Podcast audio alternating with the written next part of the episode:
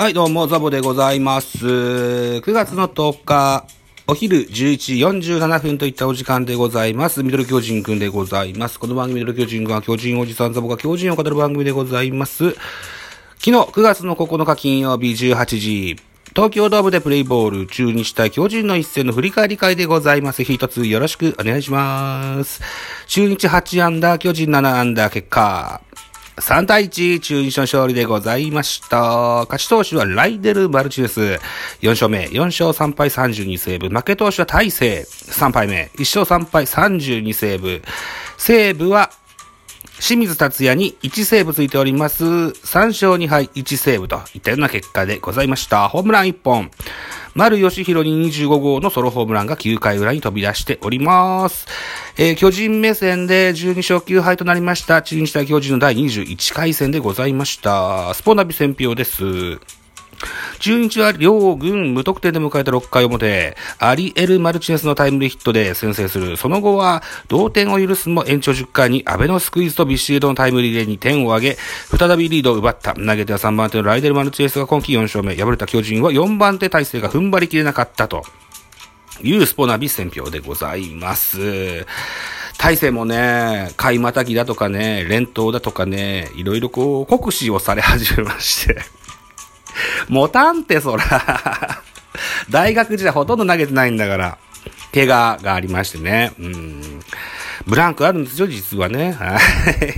はい。ということでございます。えー、スターティングラインナップご紹介しましょう。1番ライト、岡林、2番センター、大島、3番サード、安倍、4番ファースト、ビシエド、5番キャッチャー、木下、6番レフト、アリエル・マルチネス、6番セカンド、木下、あ、高橋周平、えー、7番ショート、土田龍空、9番ピッチャー、小野雄大というスターティングラインナップ。安打情報でございます。大島洋平4打数2安打、安倍俊樹2打数2安打1打点、ビシエド5打数1安打1打点、アリエル・マルチェス4打数1安打1打点、土田龍空4打数2安打以上ですかね。はい。これね、久しぶりに高橋周平がスターティングラインナップに入ってんですけど、安倍がセカンドで、えー、高橋周平がサードだとしっくりくるんですが、これ逆逆なんですね。えー、最近はそうなんですね。はい。中日戦をあまり、えー、追ってないもんですから、最近はそうなんですね。はい、わかりました。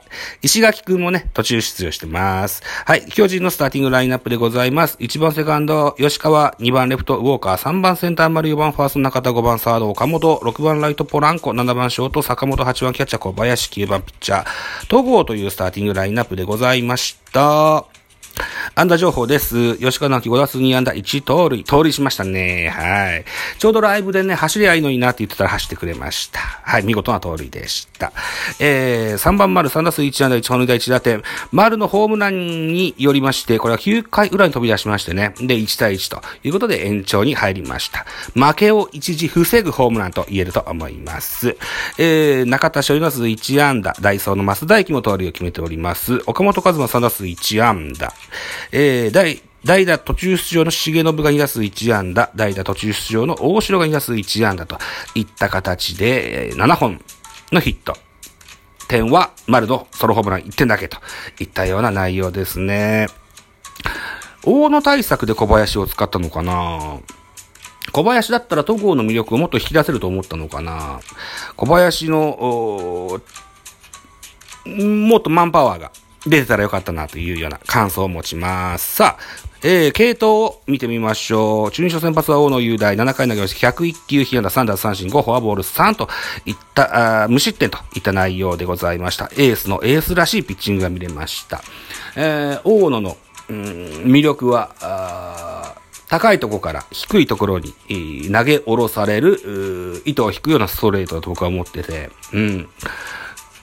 それの魅力がずんぶじゅ十分に出た、十分に出たピッチングだったと思います。2番手ロドリゲス、1回投げ、1回投げまして、19球被安打2奪三振1。えー、3番手ライデル・マルチネス、クローザーですが、えー、10回表の同点のマウンドで上がりました。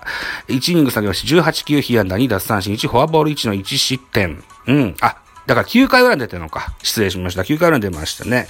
で、最後の10回裏には清水が出てきました。清水達です。1回投げまして15球、1打三振パーフェクトといった形で、ロドリゲスにホールド、ライデル・マルチネスに勝ち星、それから清水にセーブがついております。対して巨人の先発は戸郷でした。7回投げまして130球のネットでした。被安打5奪三振5フォアボールに1失点と。えー、っと、戸郷の調子のバロメーターはいつも言う、僕が個人的に思ってるのは三振の奪取数だと思ってて、7回で5奪三振はちょっと少ないと思うので、えー、彼にとっては、あんまりいい調子のゲームではなかったかもしれませんが、それでも130球というね、えー、多くの球数を、えー、1失点で、えー、7回まで投げてくれたっていうのは、うん、エースらしいピッチングだったかもしれませんが、なかなか12勝目がつかないのが非常に残念でございます。2番手クロール1回投げまして19球被安打1奪三振が0フォアボール1といった形。3番手デラロサ1回投げまして18球被安打1奪三振2と。それから、大勢。大勢が10回の表、えー、同点のシーンで出てきました。うん、そうなんです。で、えー、と、12球投げまして、被安打1、1フォアボールの2失点。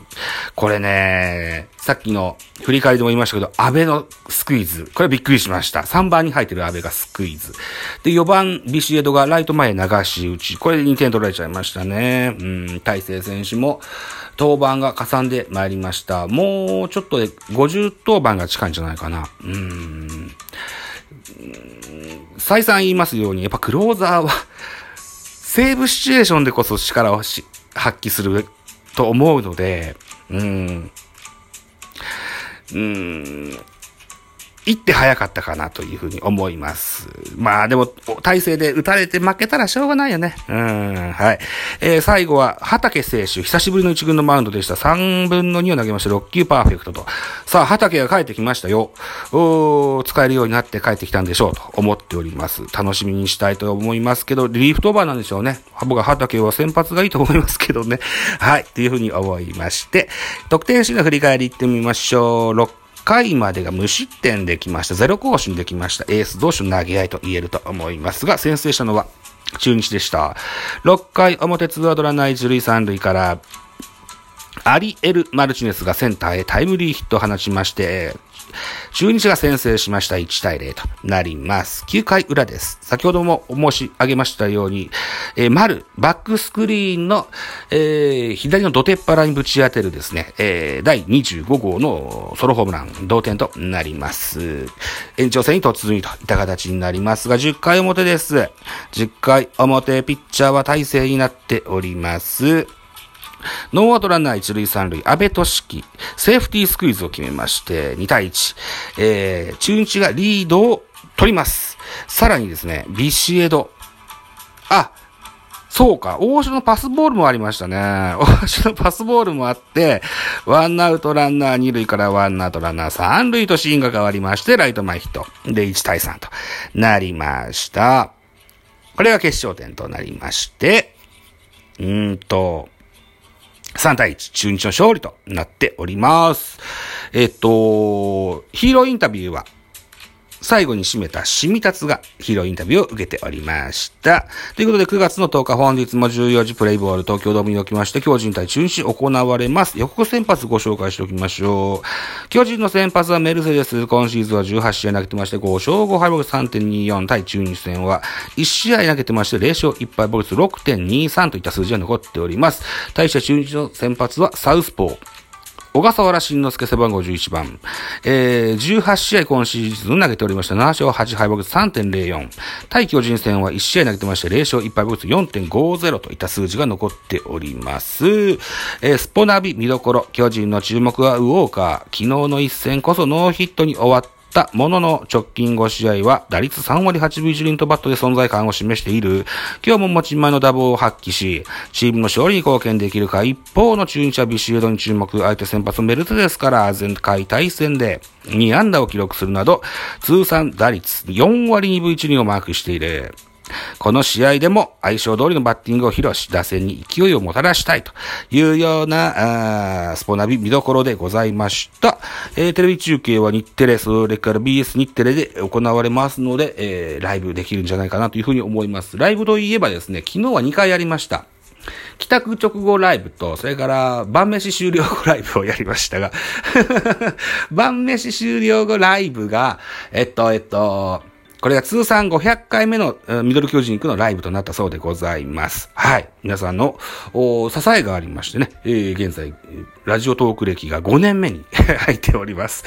えー、ということで、えー、ご愛顧いただきまして大変誠にありがとうございます。今後ともぜひ可愛がっていただけたらというふうに思っております。